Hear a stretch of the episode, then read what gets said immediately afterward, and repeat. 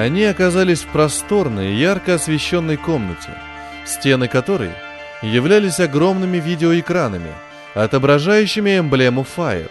Синий диск с надписью «Федеральное агентство по инновационным исследованиям по кругу» с вписанными в него перевернутыми стилизованными треугольниками. По периметру комнаты располагались столы с встроенными в них тачскринами, а в центре находился большой круглый стол, за которыми сидело два человека. Рой подошел к ним и поздоровался поочередно с каждым, затем жестом пригласил группу пройти.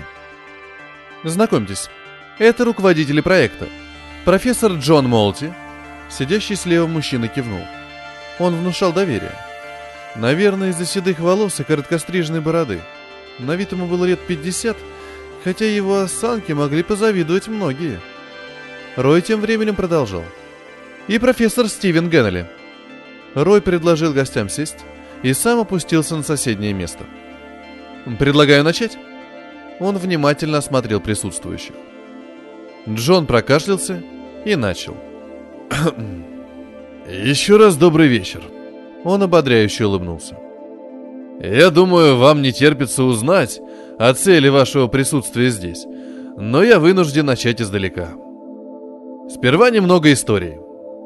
Как вам наверняка известно, люди всегда стремились познать этот мир, создавали и рушили теории, изучали физику и математику, вглядывались в недра материи и в бесконечность Вселенной. Но все попытки человечества разглядеть что-то можно сравнить разве что с муравьями, с восхищением изучающими свой муравейник и не стремящимися взглянуть дальше, за горизонт, узнать саму причину всего – Благо, наука не стоит на месте. И достаточно недавно, около ста лет назад, Альберт Эйнштейн предпринял попытку создать некую теорию, которая могла бы объяснить все, абсолютно все, что происходит в нашем мире. К сожалению, ему это не удалось.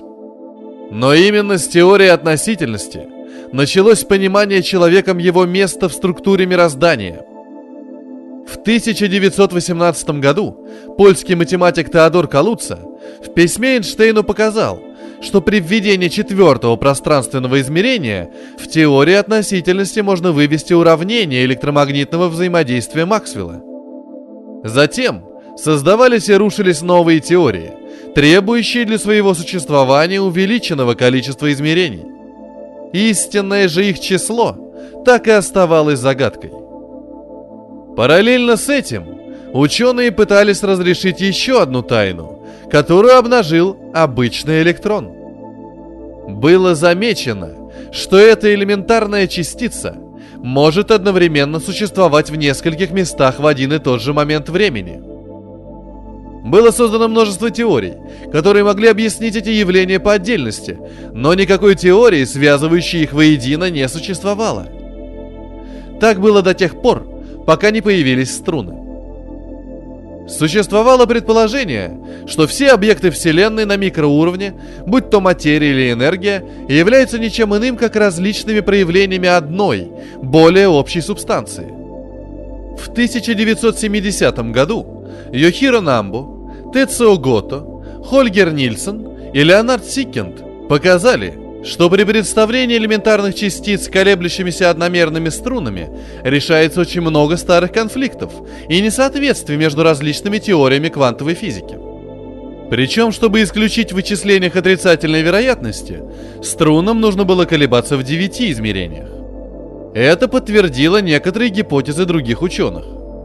Так родилась первая теория суперструн.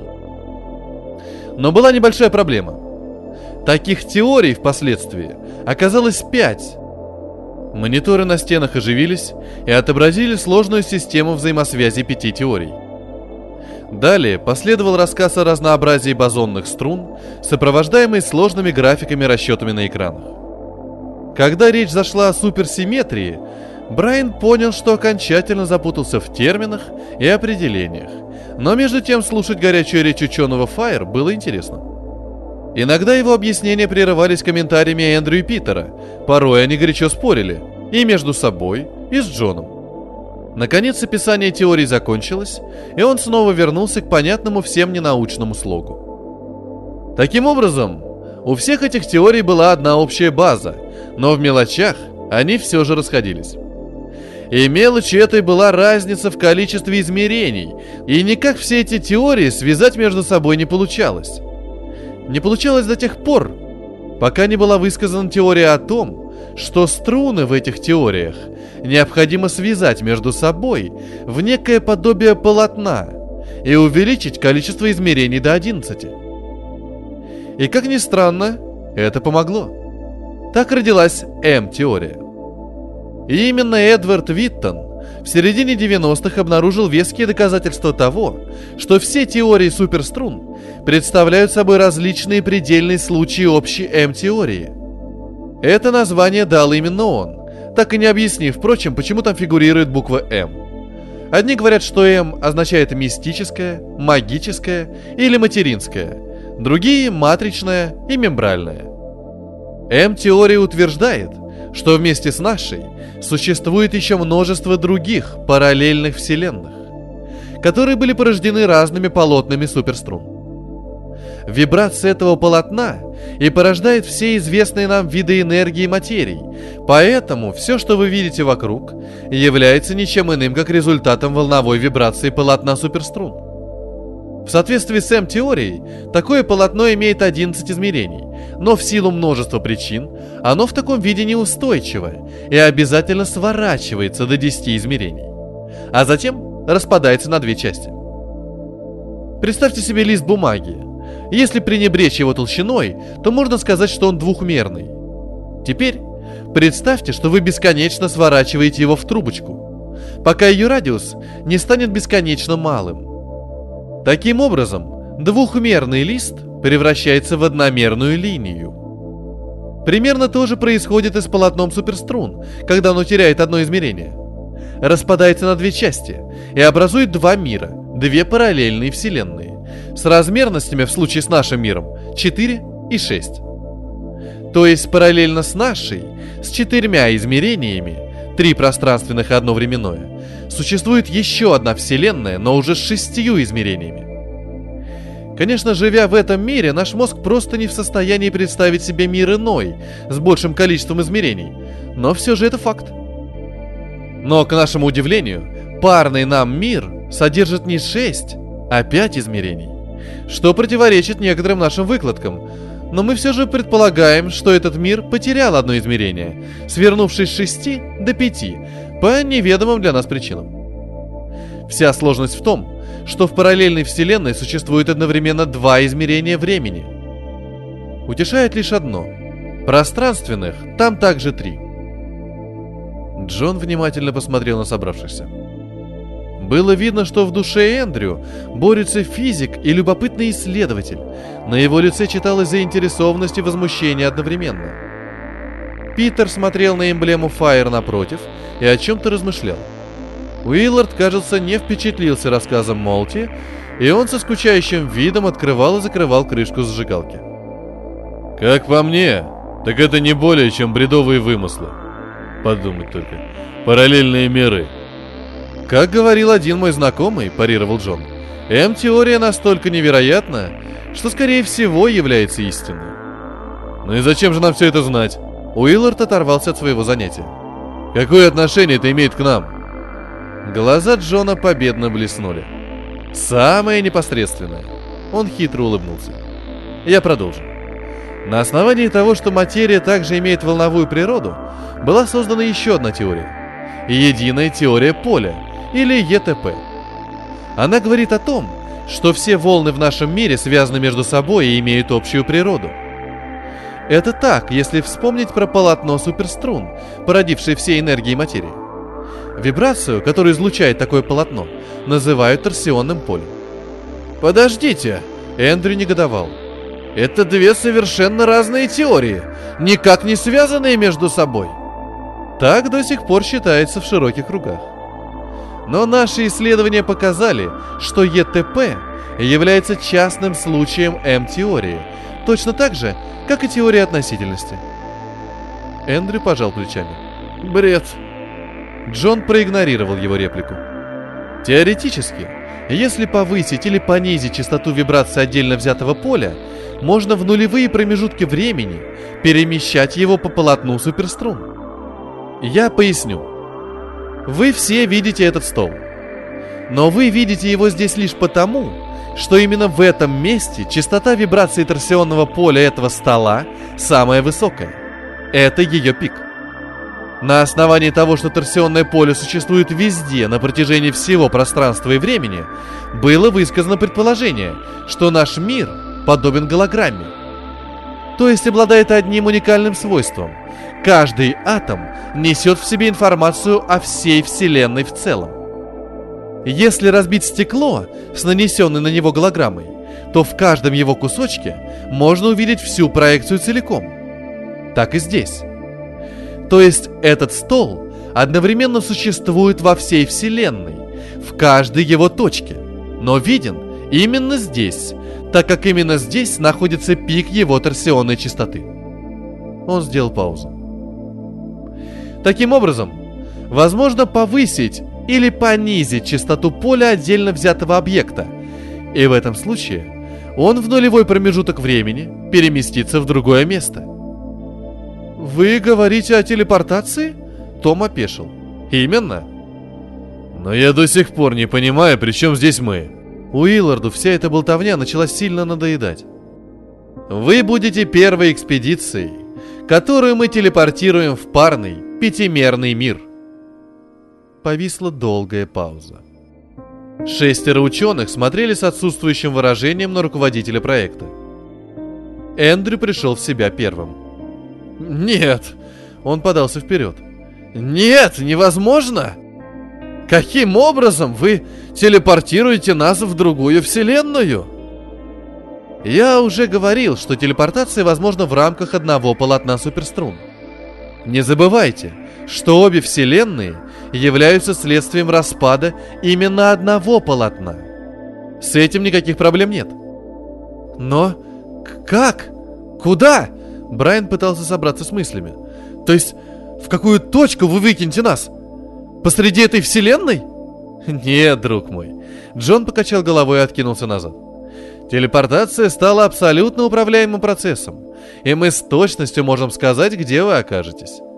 И где же? Уиллард убрал зажигалку и удивленно посмотрел на собеседника. На земле? Что? Том резко встал. Какая земля? Это же другой мир! Не совсем. Парные вселенные являются по своей сути копиями, только копиями искаженными. Вспомните, я говорил, что оба мира порождены одним полотном. Следовательно, их вибрация совпадает. Они были идентичными в самом начале Большого Взрыва, когда распалось полотно, за исключением количества измерений. Но затем их пути начали расходиться – там также существует Солнце, Юпитер, Уран, Марс, Млечный Путь, но эволюция там проходила по-другому. Наша планета, точнее ее копия, имеет место быть. Но вот что на ней, мы не можем даже предположить. То есть, вы хотите сказать, разделяя слова, заключил Рональд, что ее там может и не быть вовсе? Это маловероятно. И что все наши предположения есть только на листке бумаги», — добавил Брайан. «Мы проводили испытания установки перемещения материи в пределах этого здания. Все проходило гладко и без накладок. Это доказывает истинность обеих теорий». «Но про то, существует ли вообще обрисованный вами мир, вы доподлинно не знаете», — подытожил Том, опускаясь обратно в кресло. «Мы бы не стали посылать туда людей», — если бы не были уверены в существовании того места, куда им придется отправиться. Черт знает что. Уиллар достал сигарету. «Здесь не...» — начал было Стивен, хранивший все это время молчание, но, наткнувшись на его взгляд, запнулся. «Я думаю, на сегодня достаточно». Рой встал. «Я покажу вам ваши комнаты. У вас будет время все обдумать и настроиться на нужный лад. Встретимся завтра, и мы посвятим вас в детали». «Я не собираюсь больше принимать участие в этом бреду», — бросил Виллард, выпуская дым. «Я ухожу». Рой вздохнул. «Мистер Сэмерсон, я давал шанс отказаться. Вы мне воспользовались. Теперь вы знаете слишком много. И мы не позволим вам уйти. В дверь вошли двое вооруженных солдат. Чертовы федералы. Уиллард бросил недокуренную сигарету на пол и поднялся с места.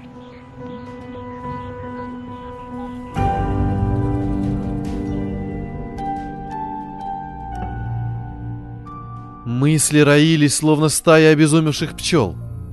Брайан не мог поверить во все услышанное. Для него события всего получасовой давности казались неким дурным сном. Нет, его не так сильно пугала перспектива оказаться в пятимерном мире, сколько сам факт оставления мира привычного, в котором он родился и, как надеялся, в котором и умрет. Нет, такого он ожидать никак не мог. Ладно, исследование какого-нибудь необъяснимого явления. Ладно, помощь в проведении какого-нибудь опыта. Этого он еще мог ожидать. Но это... В какой-то мере и их экспедиция была во многом опытом – но уж слишком все это казалось невероятным. Где-то в глубине души пульсировала и успокаивала мысль. А вдруг все это ложь? Вдруг таким образом агенты Fire хотели проверить их реакцию в такой экстремальной ситуации? Но как ни пытался Брайан развить эту идею, у него ничего не получалось. Слишком уж уверенным и складным был рассказ Джона. Он лежал в небольшой комнате на мягком диване и смотрел в монотонный белый потолок.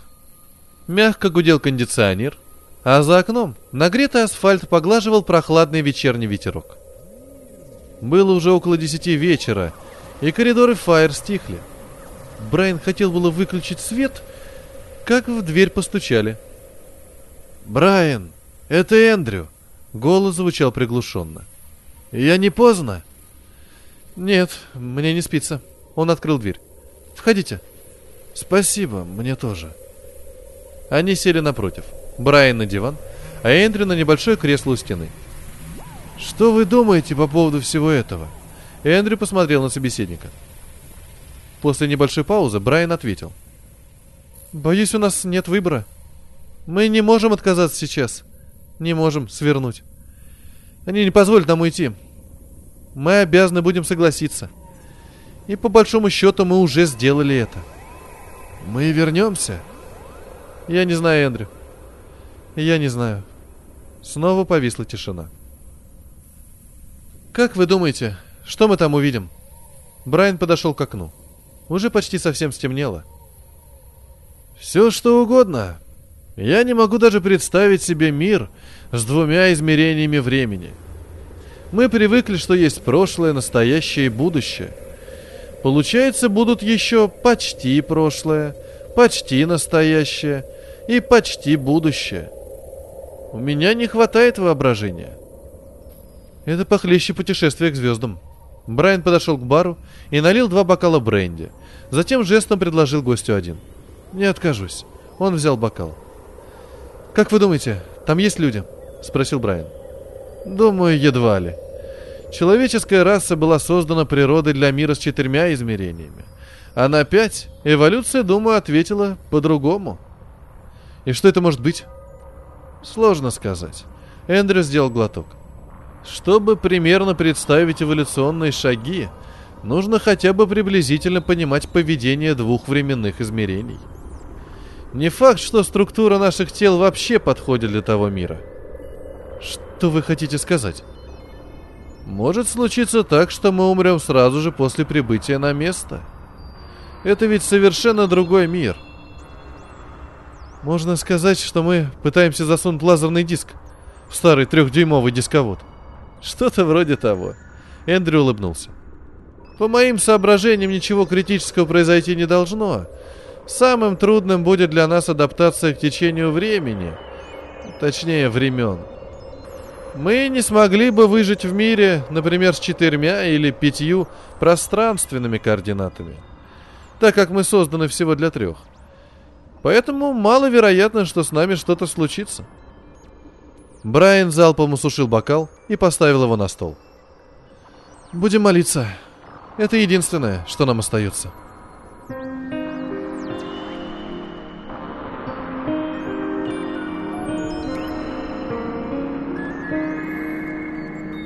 На следующий день ученых снова собрали в конференц-зале.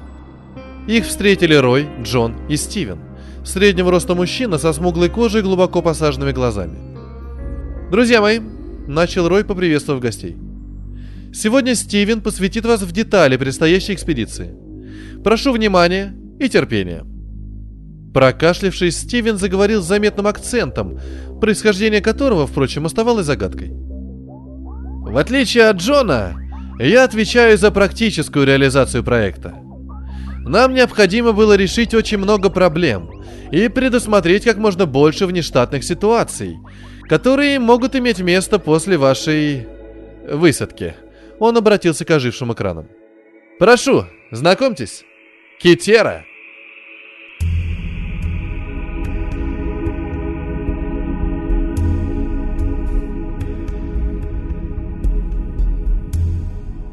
Мониторы отобразили трехмерную модель корабля, во многом напоминающую шаттл.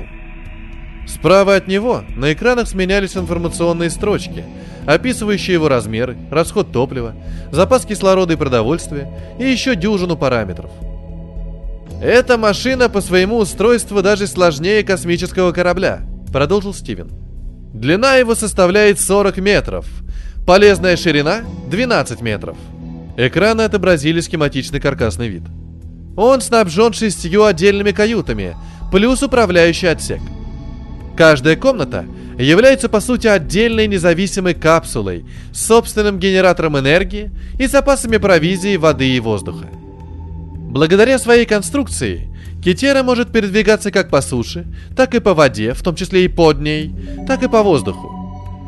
В поперечнике, от крыла до крыла, ее ширина составляет 42 метра – в сухопутном режиме крылья корабля складываются над верхней ее частью, что позволяет им работать в качестве солнечных батарей на случай внештатных ситуаций. Все цепи многократно продублированы, что практически исключает их сбой. «Существует одно «но», — вмешался Рой. Стивен с осуждением посмотрел на него, но тот все же продолжил. «Они имеют право знать». «В чем дело?» Том не на шутку взволновался. Мы, конечно, делали попытки отправить туда автоматические зонды, но... Но каждый раз терпели неудачу. Они ломались сразу после перемещения, предположил Брайан. И да, и нет. Они не передавали никаких данных в центр, пока находились там. Как только мы возвращали их обратно, они исправно начинали передавать данные об окружающем их пространстве. То есть, закончил Эндрю, они работали только в нашем мире – Именно так. По спине Брайана пробежал неприятный холодок. Но в чем была причина их неисправности? После проведенных нами исследований мы исключили возможность аппаратных ошибок. Дело было, скорее всего, в программном обеспечении. Брайан начал понимать. Так вот, зачем вам понадобился программист для группы. Именно так, подтвердил Стивен. По прибытии на место вы должны будете понять причину происходящих ошибок в ПО и в самые короткие сроки устранить их. На бортовом компьютере Кетера есть все, что для этого необходимо, включая исходный код всех подсистем. Брэн кивнул. Работа предстояла не из легких. Не так просто копаться в миллионах строк чужого программного кода в поисках неведомой ошибки, которой может и не оказаться вовсе. В разговор снова включился Рой – После того, как Брайан наладит подсистему корабля, Эндрю в паре с Питером, Том и Рональд могут приступить к своим исследованиям. «Что мы должны там найти?» – справедливо поинтересовался Питер. «Нас интересует все», – ответил Джон. «Но в особенности поведение двух временных измерений и то, как они влияют на жизнь на планете в целом. Хотя о жизни планеты я ожидаю услышать от биолога, он посмотрел на Тома. «Сделаю все от себя зависящее», «А какого черта там нужен я?» Уиллард встал и подошел ближе к столу. «Ваша экспедиция очень рискованная.